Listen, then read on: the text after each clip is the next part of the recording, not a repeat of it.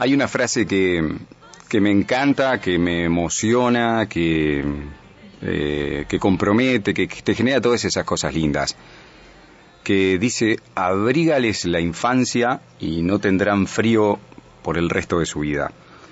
Es algo que si te pones a pensar es como, como todo en una frase.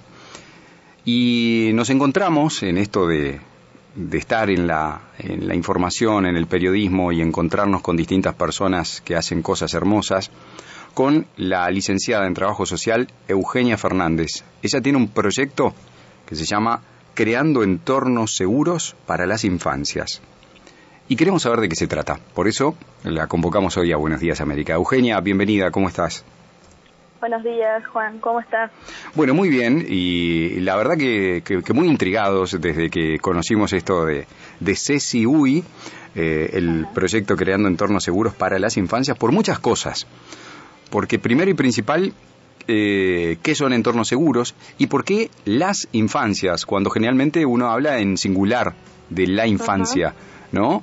Bueno, bienvenida. Eh, me gustaría hacer una, una breve introducción. Eh, eh, de, de, tu persona. Eugenia es licenciada en Trabajo Social, pero también magíster en Psicología de familiar, en psicología familiar, exacto. Ah, ajá, sí, sí, sí. Ajá. Y también tengo una especialización en, en parentalidad y desarrollo infantil que lo hice en Chile. Mira qué bueno. O sea que eh, todo este abordaje volcado a un proyecto que ahora va cristalizándose. Exacto, uh -huh. sí. Eh, creando entornos seguros es eh, un proyecto que, que, recién está iniciando, uh -huh. aún está en, en, pañales, digamos, está en una etapa de difusión. Por eso, bueno, les agradezco muchísimo la oportunidad de poder llegar a, a muchos salteños. Yo soy salteña, uh -huh. actualmente viviendo en Montevideo, pero bueno, la intención es, es instalar este proyecto allá porque me parece también que hace muchísima falta en el norte Sin duda. Este, poder poder este, llevar también algo de, de, todo lo que me he capacitado acá, ¿no? Uh -huh. Yo estoy trabajando desde el año 2014 en proyectos especializados en maltrato infantil en Montevideo, en, trabajé en la zona de Canelones y en dos zonas de Montevideo, bueno, cada uno de esos proyectos viendo más o menos en torno a 120 niños por año. Uh -huh.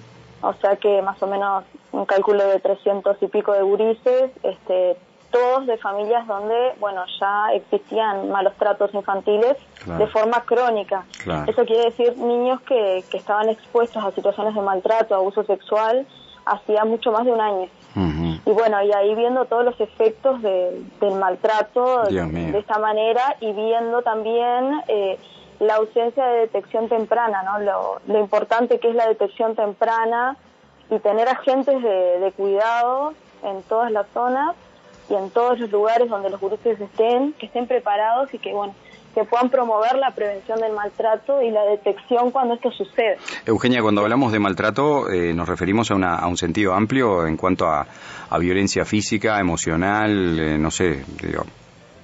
Específicamente en estos proyectos donde, uh -huh. donde yo trabajé, eh, lo que más se veía es, lo que se ve en realidad, porque es un proyecto que trabaja hace 30 años en esto, Ajá. es eh, maltrato físico maltrato. severo, neg negligencia, que bueno, capaz de... después podemos profundizar un poquito más qué se considera cada una de estas, claro, claro. de esas tipologías de maltrato y abuso sexual. Mm. Este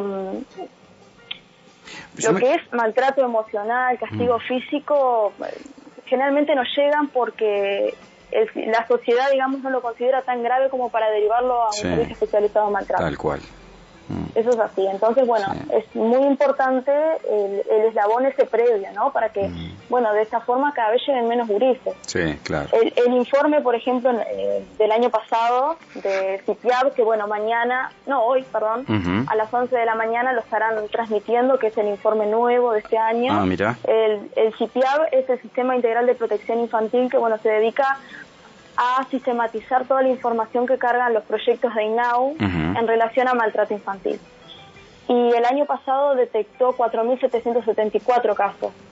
Esto viene creciendo de forma exponencial sí. en los últimos 10 años sí, sí, y la respuesta que se da desde, desde el CIPIAB es que puede tener que ver con las detecciones, que cada vez hay más este, equipos en territorio trabajando con los gurises y bueno, que se le está pudiendo al menos detectar. Pero mm. también la contracara es esto otra, ¿no? Que estamos viendo gurises que tienen mucho más de un año de maltrato y bueno, en realidad que, a mayor exposición lo que se considera es que a mayor exposición, mayor daño potencial en el, en el niño.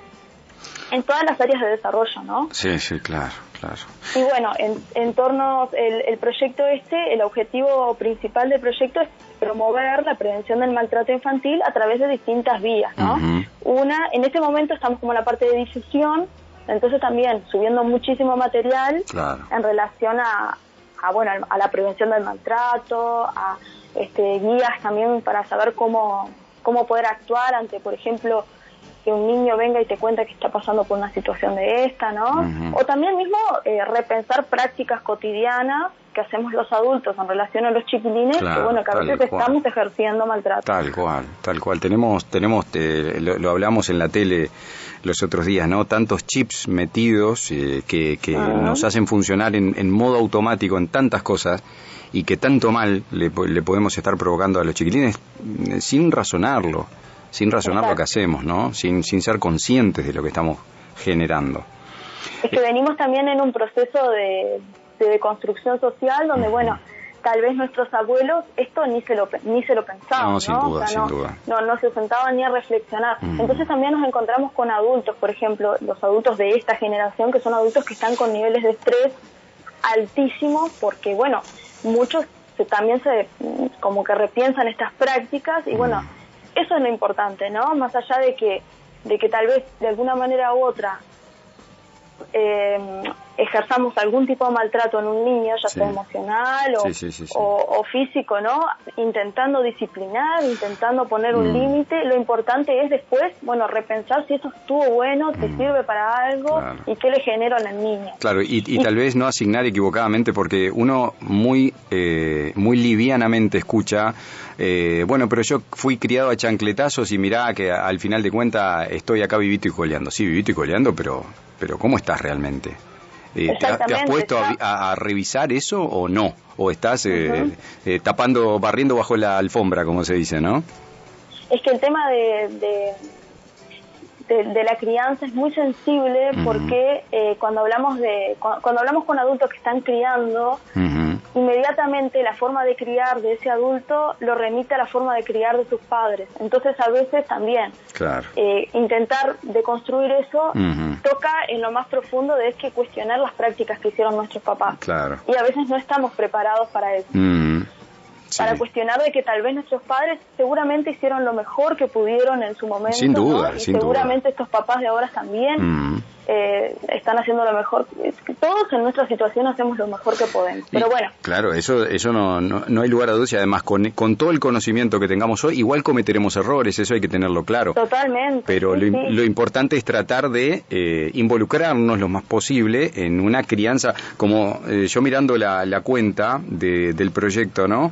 eh, habla justamente de eso, de involucrarnos en, en eh, con todo en una crianza que sea más consciente, ¿no? Y, y, estos tips que vos ponés aquí en el en la cuenta del proyecto que es Ceci UI, Ceci no como Cecilia, sino como C E S I UI de Uruguay, eh, creando entornos seguros para las infancias, UI Uruguay.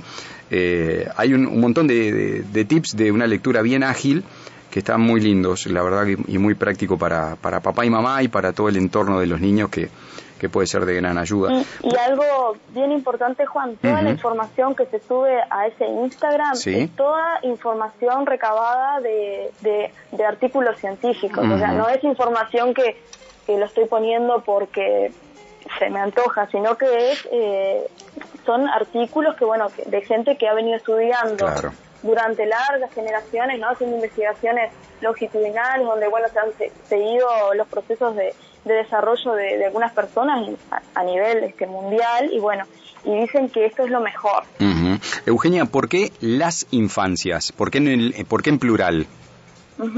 Porque se ha demostrado que eh, infancia no es un concepto único, sino que hay distintas formas de vivir infancias y, bueno, y las formas de vivir la infancia también tienen que ver con el contexto donde se encuentra el niño. No es lo mismo un niño que, que se cría en una zona rural que un niño que se cría en la zona urbana, que un niño que se cría en, en Brasil, que en el Uruguay. Con, son, con respecto a eso, el proyecto eh, busca como objetivo abarcar todas las infancias o la mayor, la mayor gama posible. Exacto. O sea, tú no te cerrás a determinados niños en determinado segmento social o, cultural. Para nada. De hecho, se ha, se ha demostrado también que, que, bueno, el maltrato infantil es un problema que atraviesa toda la sociedad, ¿no? No tiene, no tiene que ver con, con nivel socioeconómico ni con eh, ni con el lugar donde viva, este, tiene que ver con un montón de factores, es, es un problema multidimensional, claro. que viene atravesado por un montón de cuestiones que mucho tiene que ver también con la historia humana, ¿no? que esto viene siendo mm. muy avalado a lo largo de la historia y a lo largo de los procesos de, educación y de crianza. ¿Cómo, cómo, cómo ha ido cambiando el rol eh, el niño y sus roles para empezar, ¿no? En la infancia, sin irnos muy, muy lejos en la historia de la humanidad, el niño hasta la revolución industrial trabajaba como, como, como cualquiera, ¿no? Cumplía horarios, era explotado. En muchas partes del mundo, aún hoy, los niños son explotados como, como burro de carga, ¿no? Con el perdón de la expresión. Pero es un hecho, hay niños que mueren hoy acarreando pesos muy superiores a su peso corporal, por ejemplo en, nuestro mundo. Es que hasta el siglo XVII eh, no, no, no, existía la etapa niñez, por ejemplo. En la humanidad no existía. Eh, había una pequeña diferenciación entre personas chicas y personas grandes, ¿no? Este, y eso se puede ver en las ilustraciones, por ejemplo, de la época, donde, donde bueno, la, la única diferenciación que había entre la persona adulta y el niño era la vestimenta y que se posicionaban en lugares no protagónicos en las ilustraciones. Claro. Eso es una forma de ver la niñez. Poco a poco ya en, bueno, en la modernidad, en la industrialización también fueron usados como mano de obra barata, este, donde se los exponía a, a situaciones de altísimo riesgo, donde, donde los adultos no querían ingresar por, también por, porque era muy riesgoso. Entonces ahí, iban los niños, este, familias con muchísimos niños también, porque entre las condiciones ambientales y bueno, las condiciones de salud de la época se morían muy chiquitos, entonces tenían muchos hijos como para reemplazarlos. Exacto.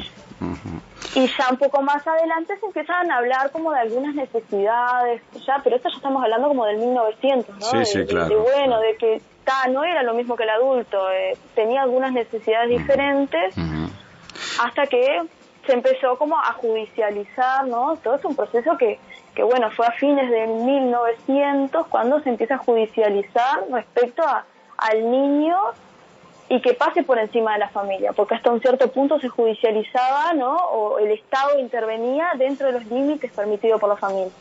Después esto cae hasta que eh, el niño tiene derecho. Al día de hoy, el niño tiene derecho simplemente por ser niño. son sujetos de derecho. Exacto. Y, y contándolo así, uno, el, el, oyente puede en este momento, ¿no? Decir, wow, sí, qué tremendo esta historia. Pero sin embargo, hoy en día es muy común decirle a los niños, bueno, che, vos ya sos grande para hacer esto. Y no, sos un niño, es un niño. Tiene nueve años, tiene once años, tiene cinco.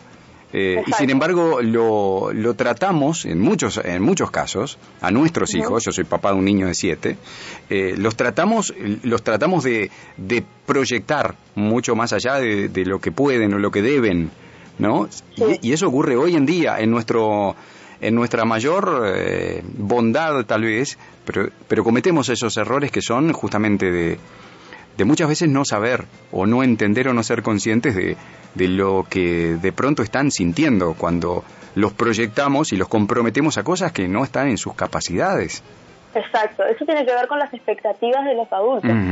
Este, qué expectativa le pongo yo a cada niño y qué pretendo que ese niño, cómo pretendo que ese niño responda. Este, eso y, tal, y eso también, ¿no? Es, como una parte de la, de la crianza y de la sensibilidad. La crianza respetuosa, que es uno de los también de los objetivos, ¿no? El objetivo general de, de CECI es promover la prevención de maltrato infantil a través de varias líneas, que una, por ejemplo, es la estimulación de la crianza respetuosa. La estimulación de la crianza respetuosa es justamente esto, eh, ver el niño más allá, ¿no? Y poder entender que cada niño tiene su propio proceso, respetar esos procesos. Por eso hablamos de infancia y no de infancia en general, porque cada niño depende de su proceso madurativo, individual también, va a poder ir, respondiendo al entorno. Y bueno, y el adulto debe acompañar y debe guiarlo para que sea de la manera más amena posible, porque no tenemos que olvidarnos que ellos llegan al mundo este, y nosotros como adultos los tenemos que acompañar para guiarlos, para, para darle posibilidades que estén lo mejor posible, ¿no? Por eso un entorno seguro. ¿Qué quiere decir? El entorno seguro quiere decir esto, que el adulto pueda brindar las, las mejores eh, oportunidades, para que el niño se desarrolle. Claro. Eugenia, si te pregunto... Eh, ¿Cuál es tu sueño con este proyecto de creando escenarios eh, seguros para la infancia, las infancias? ¿Cuál es tu sueño? O sea, ¿cómo, ¿cómo ves este proyecto de acá a tres años? ¿Qué es lo que debería estar ocurriendo para que el proyecto fuera cristalizando de acuerdo al plan, digamos? el, plan inicial de con, respecto a Ceci era eh, poder disponer de una especie de consultoría donde, bueno, se iban a hacer capacitaciones ahí en, Salto, también con posibilidades de Paysandú, Artigas, ¿no? Y eso se fue transformando, eh, leyendo sobre el tema un poco más, ¿no? De las capacitaciones y todo eso, y viendo también el contexto socioeconómico el que estamos atravesando, que, bueno, que muchas personas están sin empleo. Yo creo que eso no, no tiene que ser una limitación para aprender, ¿no? El no tener dinero. Totalmente. Entonces, esto fue se fue modificando un poco más hasta, bueno, al, al momento de ahora estamos, presentamos un proyecto a, a, una institución muy importante de Salto, que, bueno, todavía hay que mantener un poco de reserva porque lo están leyendo este, con la idea de que se financie y que las capacitaciones sean brindadas de forma gratuita. Ah, que no recaiga en, en quien se quiere capacitar. Claro. Que eso no sea un obstáculo, digamos, ¿no? que, que, que, la información sea colectivizada de la manera más universal posible y de esta forma estimular lo que son los agentes de cuidado, que son personas ¿no? que están en contacto con niños, que tengan formación para poder detectar, prevenir y bueno, y eso volcarlos a las familias, ¿no? Que creo que un agente de cuidado muy importante es la población docente. Claro. La población docente, los educadores que trabajan en plan CAI, por ejemplo, ¿no? Que la, etapa de 0 a 3 años es una etapa ventana en, el desarrollo humano. Es el periodo donde tenemos que estar más atentos y contemplantes y bueno, y también educadores de, de club de niños y, bueno, de museos, etcétera. La idea es esa, eh, ese es el fin. Vamos a ver cómo, se desarrolla. Te tiro una sugerencia por ahí, seguramente ya la tenés en algún borrador, pero cuando te escuchaba ahora hablar de, de quiénes son esos que, que interactúan con los niños en esa edad más temprana, eh, pensaba, y sin ánimo de, denostar el profesionalismo de nadie, al contrario, lo digo como, como un insumo que puede ser válido. No, está perfecto. Los profesores de, eh, del baby fútbol, por ejemplo, las profesoras de danza, que interactúan desde muy chiquititos con los niños y que eh, les generan esa también, eh, esa, tarea de compromiso, de, bueno, de involucrarse con, con, la frustración del perder, con el manejar el éxito de ganar, eh, puede ser también una, un elemento interesante para ellos que en su tarea interactúan con los niños y son constructores de infancias también. Tal cual. Sí, sí, sí. sí. Eugenia, eh, la verdad que yo estoy súper interesado, como te habrás dado cuenta, en, este tema. Me encanta eh, charlar contigo en esto, así que me encantaría que por ahí en, alguna oportunidad muy próxima podamos seguir hablando de esto y sobre todo ir desarrollando algún tema, si a ti te parece interesante. Aquí en Buenos Días América, con mucho gusto, las puertas están siempre abiertas para ti y para el proyecto, para que pueda también ir tomando mayor difusión eh, aquí en, nuestra, en nuestra población y con todos nuestros oyentes que, que también nos escuchan escuchan a, nivel país. yo les agradezco muchísimo eh, la oportunidad de poder bueno, difundir esto porque es muy importante, más allá de lo, de lo que es el trabajo que se hace desde la página, bueno, que los medios de comunicación también se involucren y, abran las puertas, ¿verdad? para algo tan nuevo, así que viene recién en, en proceso de construcción y estoy a las órdenes, ¿sí?